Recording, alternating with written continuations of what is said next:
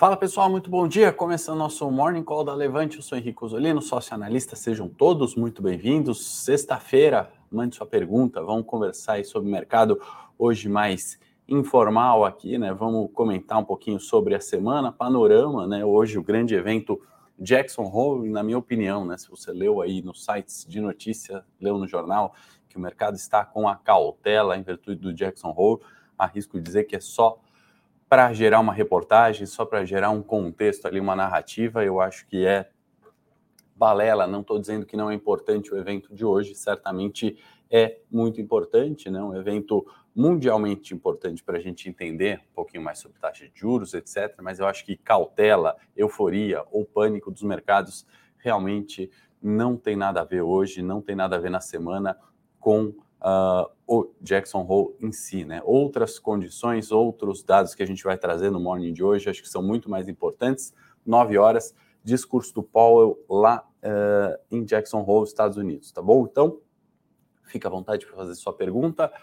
Você que está vendo ao vivo, você que vai ver a gravação depois, aproveitar para agradecer aí pela presença. Vamos passar aqui rapidamente pelos mercados hoje. Vou compartilhar minha tela aqui com vocês, né? A gente tem S&P futuro, né, negociando no terreno negativo. A gente tem bolsas na Europa negociando no terreno negativo. Ontem, fechamento né, nos Estados Unidos positivo. Né? Por que eu falo que a cautela, em virtude do Jackson Hole, é uma balela, né? Só para a gente ler reportagens e ficar interessado em chegar no fim delas, né? Porque recuperação né, das bolsas americanas ao longo do ano, recuperação do Ibovespa, que sobe 8,31, né? Então é uma.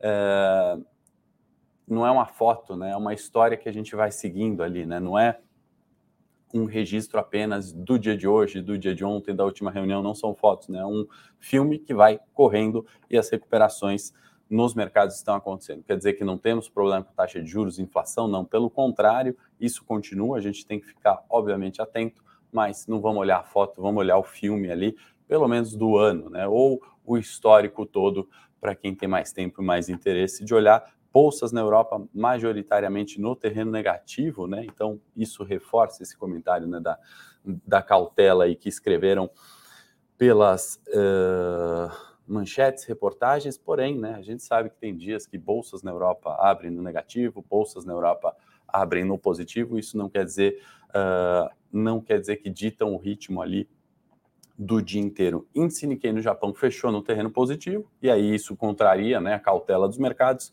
Hang Seng também no positivo e CSI leve queda, também recuperação aqui, né? Se a gente olhar o ano como um todo, obviamente China, especialmente com algumas condições ali maiores, de maior cautela, obviamente seguindo ali a rotina dos lockdowns, né? Tudo isso prejudicou bastante PIB é, na China. Aproveitando já que estamos aqui com a Bloomberg, eu vou trazer é, outros dois gráficos que eu acho importantes antes da gente ir para o gráfico do Ibovespa comentar um pouquinho de preços no final.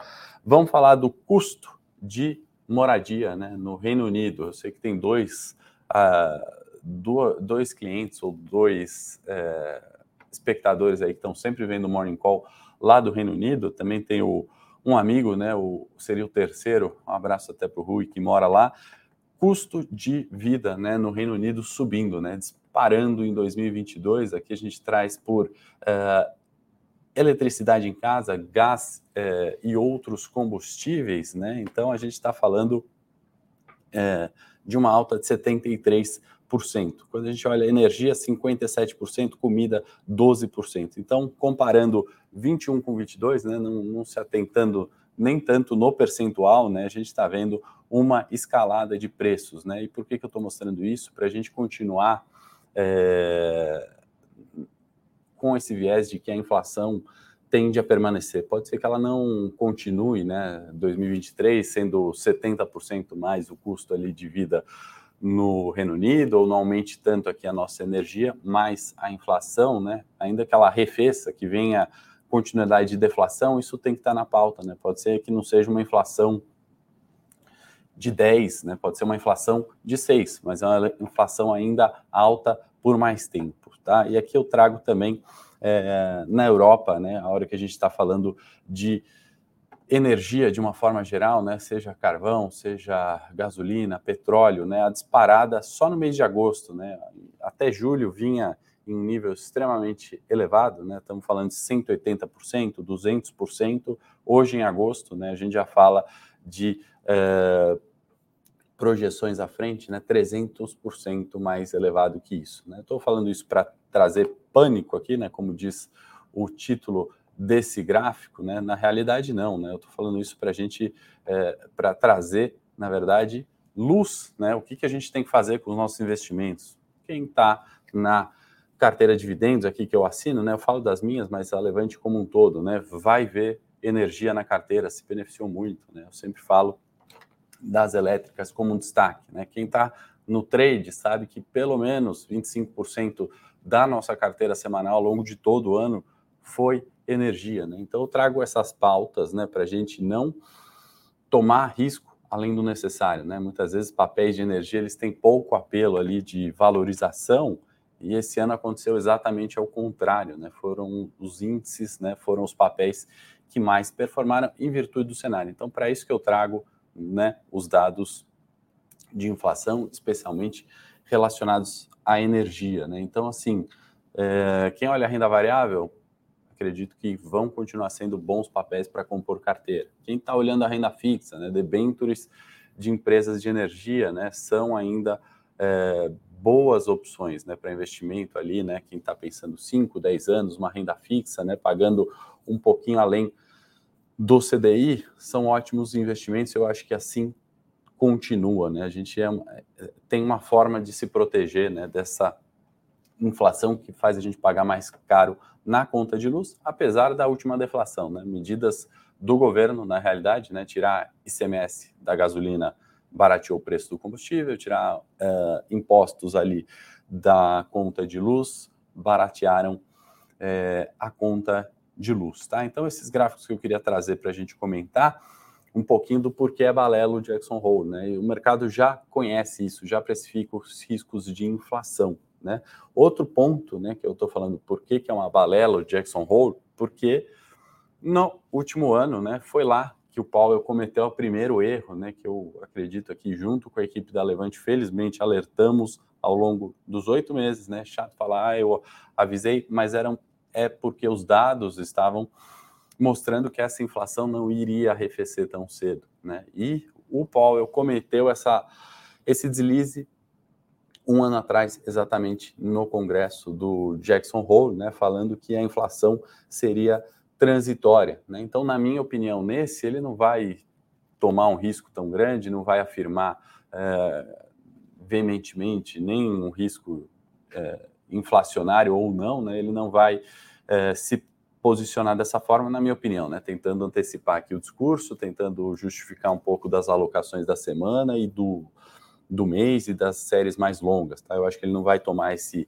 risco, então não acho que seja cautela em virtude de Jackson Hole, mesmo porque eles dormiram no ponto né, em demorar subida de juros. E aí, tudo isso que a gente está vendo, né, os gráficos que eu mostrei, inflação alta no mundo, né, vem em virtude dessas políticas monetárias frouxas de uh, estímulo. Tá? Então, eu acho que ele não comete esse erro, vai ficar um discurso bastante neutro e eu vou aproveitar também para mostrar, já mostrei, né? Vira e mexe, eu trago aqui no, no Morning Call esse site que é bem bacana, ele é gratuito também, quem quiser olhar, né? Ah, quanto é que vai ser os juros, quanto que o mercado está projetando, né? O CMA Group ele traz essa pesquisa aqui de uma forma bastante interessante, né? E aí subindo, né, as expectativas para aumento de 0,75. Então 60% aqui prevendo ou projetando um aumento de 60%, é, de 0,75, né, indo para 3 a 3,25, lembrando a taxa de juros lá nos Estados Unidos é diferente da nossa Selic, né, ela é por faixas, né, então é entre 3 e 3,25, diferente da nossa que é um número fixo, 13,75, e 40% estimando um aumento de meio. Esse site aqui ele é bacana, né? Não estou fazendo propaganda, não ganho nada para isso, nem sei se esse site cobra alguma coisa, mas ele ele traz também, né? A gente pode comparar, né? Desde 26 de julho, né? Se a gente colocar lá em compare, a gente vai vendo, né? Que as projeções foram subindo, né? As apostas, né? A probabilidade de apostas para 0,75 subiram, né? Até o dia 25 de agosto e agora da última, né? Reduziu para 0,60, mas a hora que a gente olha o mês ainda é um aumento, né?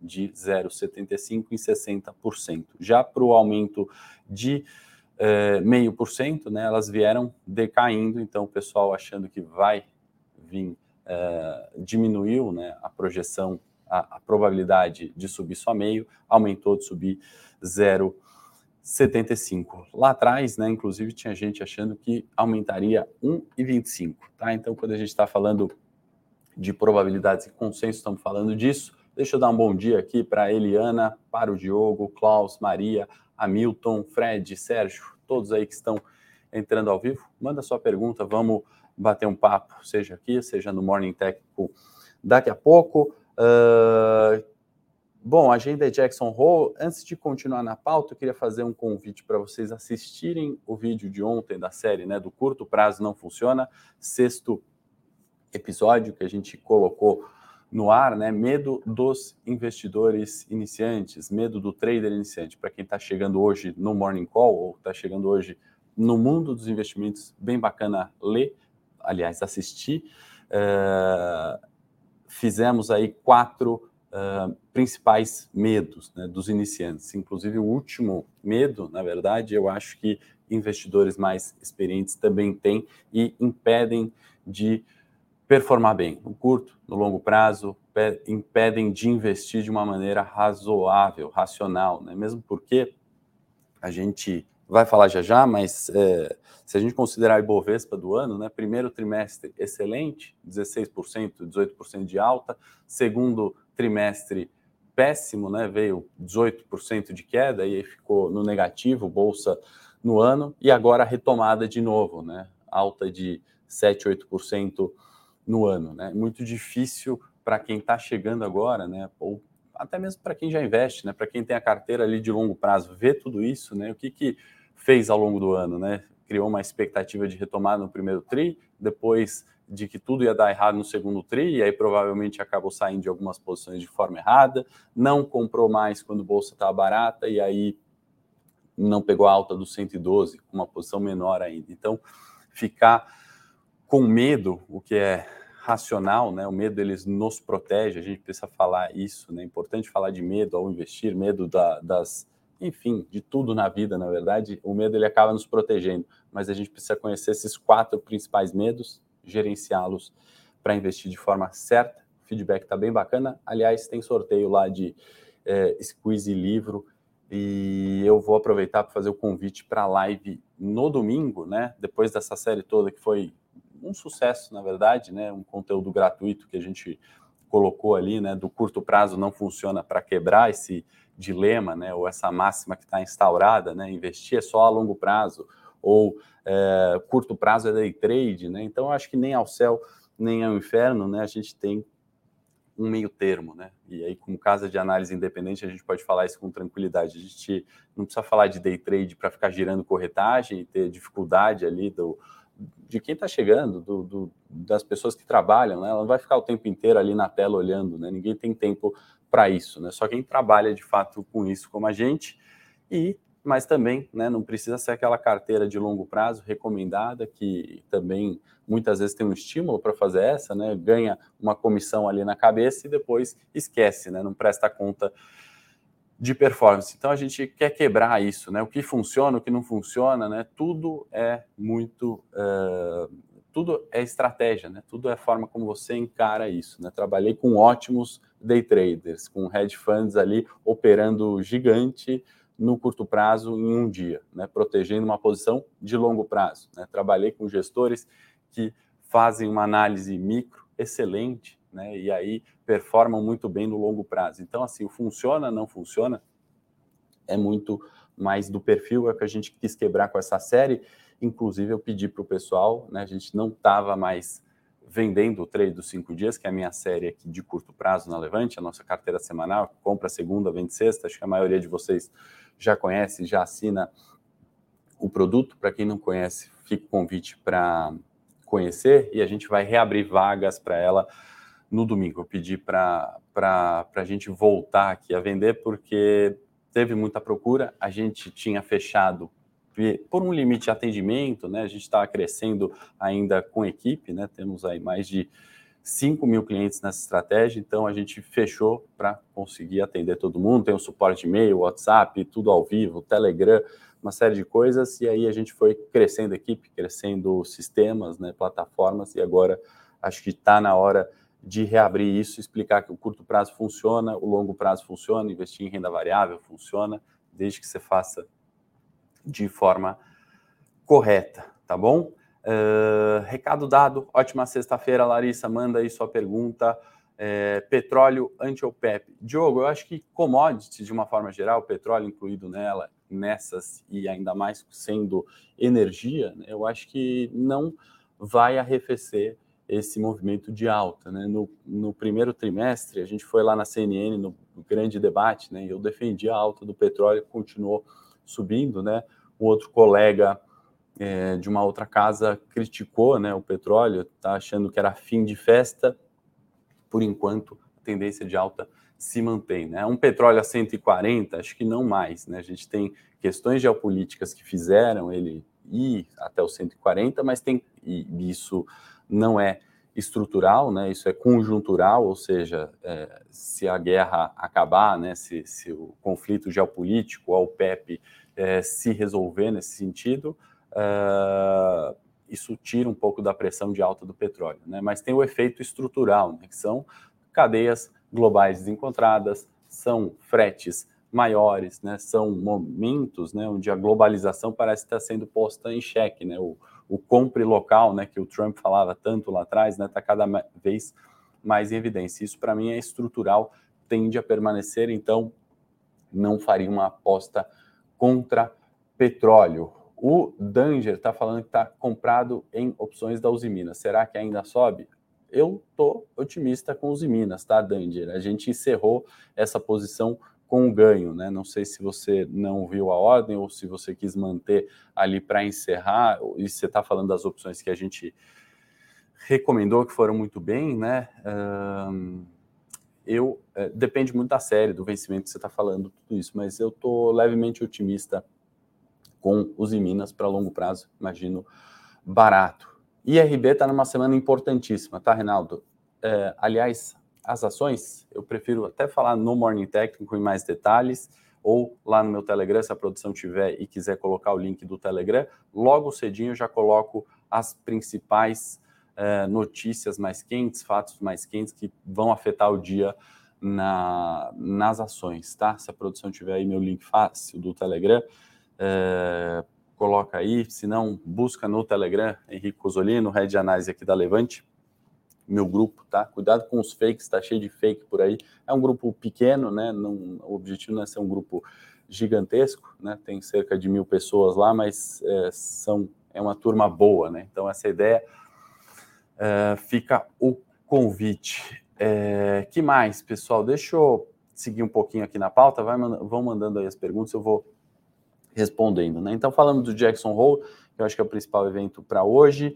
É, tivemos, né, e lembrando, né, o Fed subiu 0,75 em junho e 0,75 também é, no mês de julho. Né? Então, para setembro, é, uma terceira alta de 0,75 ali, acho que dá uma sinalização para mercado de forma positiva, tá? Não é aquela subida de juros que poderia fazer bolsa cair, na minha opinião, tá? Aqui é um, palpite de sexta-feira para a gente pensar é, o que viria de positivo com uma subida de juros, tá? Ainda que vai ser contra a regrinha de bolso, né? Subindo juros, dólar sobe, né? Juros americanos subindo, dólar sobe, beneficia exportadoras, né?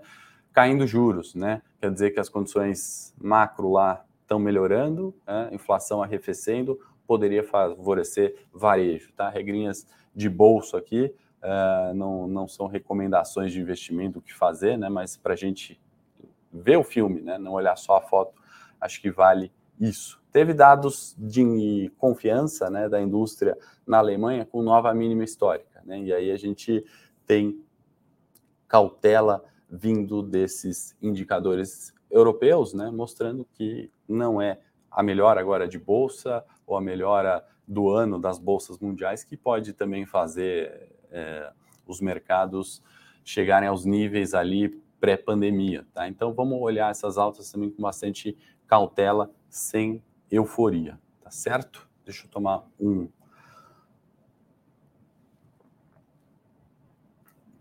pauta do exterior, acho que é isso, pessoal. Vamos vir para Brasil agora, para a gente não exceder muito tempo de hoje. É óbvio que tem as perguntas aí de vocês que eu vou responder. Fiquem à vontade sempre para mandar, tá? É...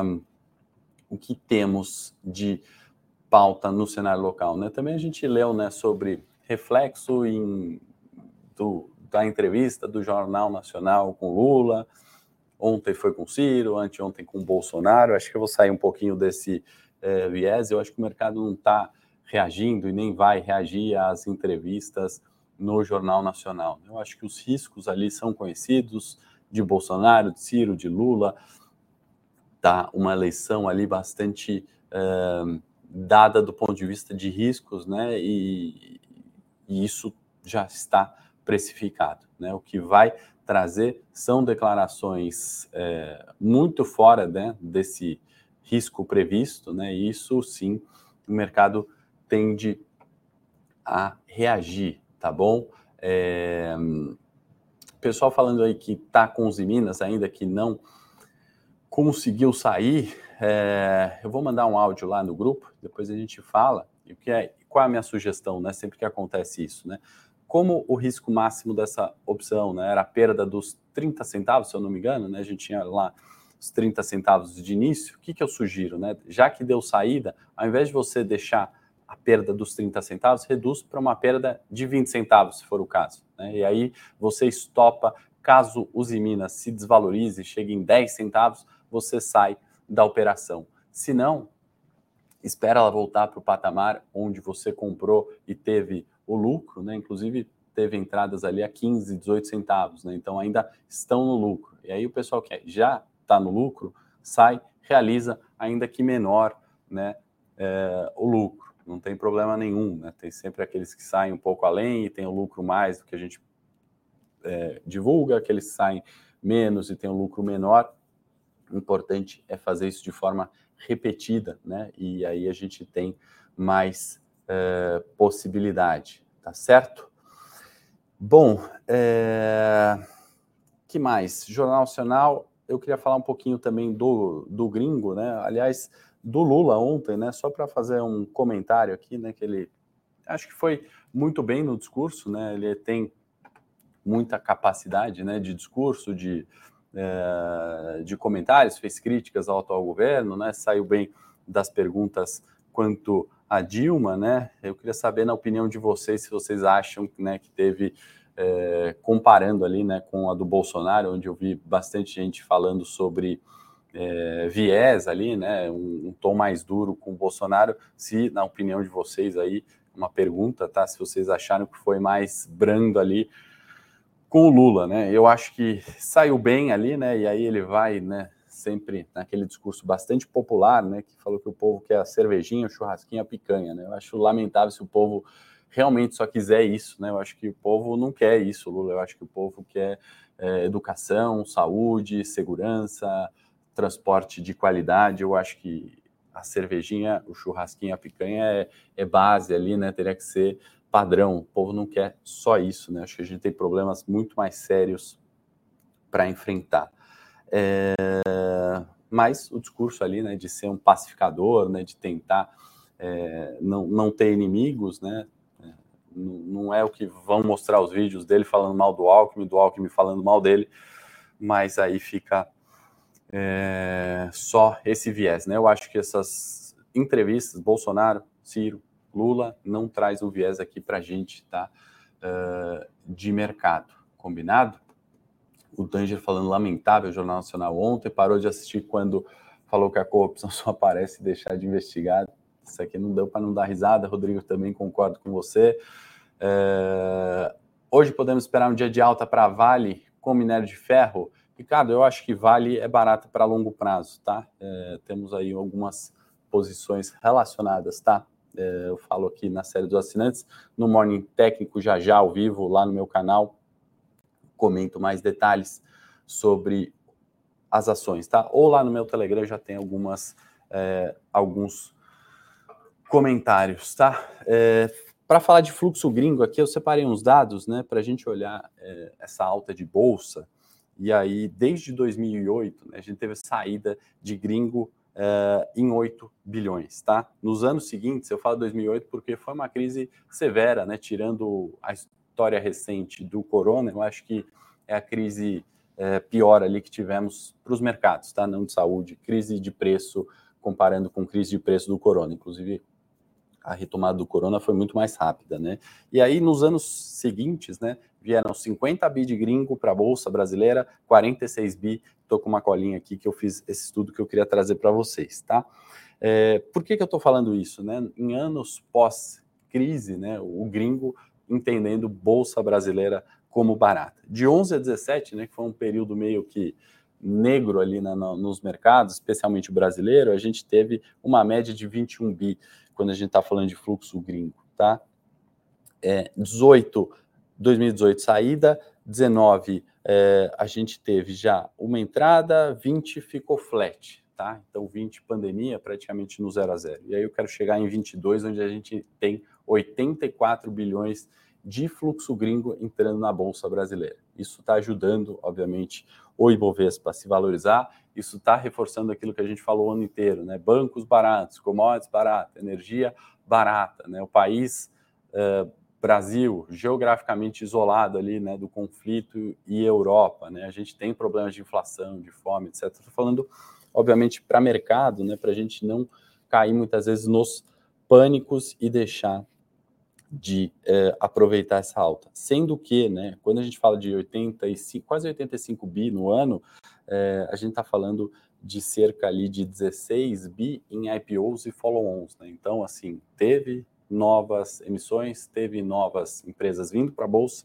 e teve, é, se a gente considerar o fluxo gringo só no secundário, são 68 bi. Então, acho que são dados bastante positivos, né? Não estou falando que é, agora a bolsa é 140 mil pontos, não me entenda mal, mas alguns riscos, né? E aí eu, onde eu quero chegar, né? Por, estou vendo aqui os comentários de vocês sobre eleições, né? Alguns riscos ali já estão conhecidos, né? E aí a gente está começando a observar uma vinda de fluxo, né? O, a temporada do segundo trimestre, né? Eu nem sei se eu fiz esse resumão para vocês, mas ele trouxe um lucro por ação nas empresas 20% menor que no segundo trimestre TRI de 21. Então, no mesmo período, né, a gente teve lucro por ação menor nas empresas. Então, por que, que veio esse fluxo? Por que, que a Bolsa está subindo? Né? Eu acho porque os riscos estão mais conhecidos. Esse lucro menor se, de, se deve né, a dois fatores.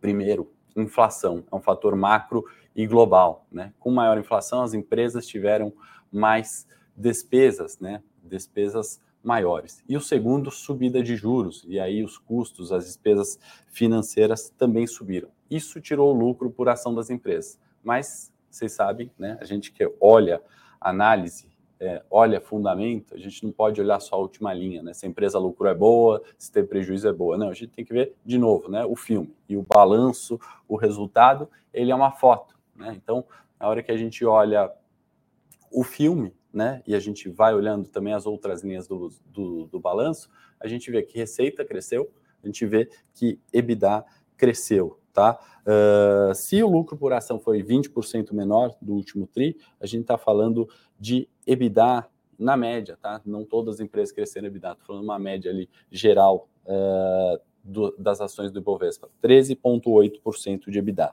tá? E receita na casa de 35%. Então, crescemos o EBITDA, para quem não sabe, né? A, a capacidade da empresa gerar caixa, né? Vamos pensar, se não existisse imposto, depreciação, etc, etc, etc, que vai fazer a gente chegar no lucro, né? Tem uma frase que fala que o EBITDA é, é o lucro antes de tudo aquilo que importa, né? É, é earnings before é Everything That Matters, né? Que é uma brincadeira com o EBITDA, que significa Earnings Before Interest, Tax, Depreciation, Amortization. Então, é, a receita, né, os ganhos antes de imposto, depreciação é, e amortização, tá? Então, é a capacidade que a empresa tem, do que depende dela, de gerar caixa. Né? Então, aqui, é, a empresa de água, né? ela vende garrafinha de água. Né? Quanto que ela gerou ali de, de caixa com isso? Né? O, que, o que tem relação com o operacional da empresa. A gente está falando de um crescimento de 13% mesmo nesse cenário. Né? E aí, se a gente pega, dividir o Ibovespa, né? e a gente já vai para o gráfico dele aqui, no primeiro TRI, em dois períodos, né? alta de 16, queda de 18 no segundo TRI, é, só na temporada de resultados, a gente teve uma alta de 15%. Ou seja, né, em momentos que saem a incerteza e as coisas ficam mais claras, seja do resultado no micro, seja numa tendência de juros no macro, que está acabando né, o, o, ciclo de aperto, 13,75 ou 14, e parece ser um fim, seja propriamente da pressão inflacionária, né, com deflação vindo, o mercado ou o gringo vai se antecipar. A gente vai é, se antecipar. Tá? Então, até por isso que eu quero fazer o convite para vocês participarem da live no canal no domingo, onde eu vou fazer uma análise de mercado do Ibovespa Top 10 Ativos. É uma parte da minha rotina que eu estou abrindo ali do domingo para a gente selecionar as carteiras do trade dos cinco dias. A estratégia de curto prazo está batendo Ibovespa, porque a gente está olhando tudo isso com sistemas, com time, com análise, com fundamento, com análise técnica, com análise macro, para antecipar, para gerar retorno para vocês, né? não ficar naquele negócio, poxa, primeiro trimestre extremamente positivo, segundo trimestre extremamente negativo, longe de ser o dono da verdade, né? Eu acho que falta uma humildade na academia, com os colegas de profissão, mercado financeiro, economistas, né, que acabam projetando ali, né, e colocando as premissas como sendo as únicas verdadeiras e aceitáveis, né? E eu acho que não é bem assim, né? Então falta essa humildade de saber que ninguém consegue prever o futuro, né? A frase é do Niels Bohr, né? Que ele falou sobre um físico dinamarquês. É, ele falou sobre previsões são muito difíceis de serem feitas, especialmente sobre o futuro. Né? Então, se um cara mestre ali, né, em, em física quântica, né, contribuiu muito para a gente entender sobre átomos. Fala isso, né? Eu acho que falta humildade aqui de alguns colegas, de alguns uh, economistas que têm um currículo extremamente bom, né, invejável, a capacidade de entender que as previsões, né, elas são muito difíceis de serem feitas. O que a gente consegue fazer é analisar, combinar dados e tentar acertar mais do que errar. É o que eu vou fazer ao vivo com vocês no domingo lá no meu canal, tá? É...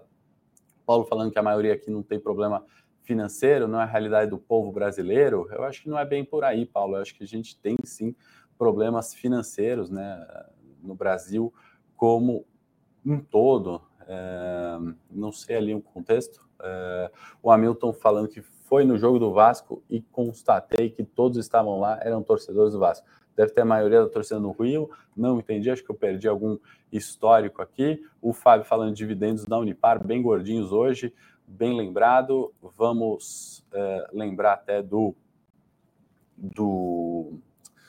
No Telegram ali a gente comenta sobre as empresas. O Rodolfo, um abraço para ele, está falando grande é, volatilidade entre primeiro e segundo turno. Vai ser uma janela boa para opções. Eu acho que vai ser uma das melhores janelas para opções. Ano eleitoral, eleição, seja no primeiro turno, seja o segundo turno, acho que vai estar tá tudo muito quente, tá certo? É, que mais, pessoal? Acho que é, gráficos do Ibovespa agora, né? Para a gente não estourar muito a nossa pauta aqui, o nosso tempo, vamos compartilhar a tela. Produção, enquanto isso, coloca de no link do penúltimo episódio da série do curto prazo não funciona. Vai lá, comenta, assiste e eu trago os ganhadores no domingo ao vivo, tá bom?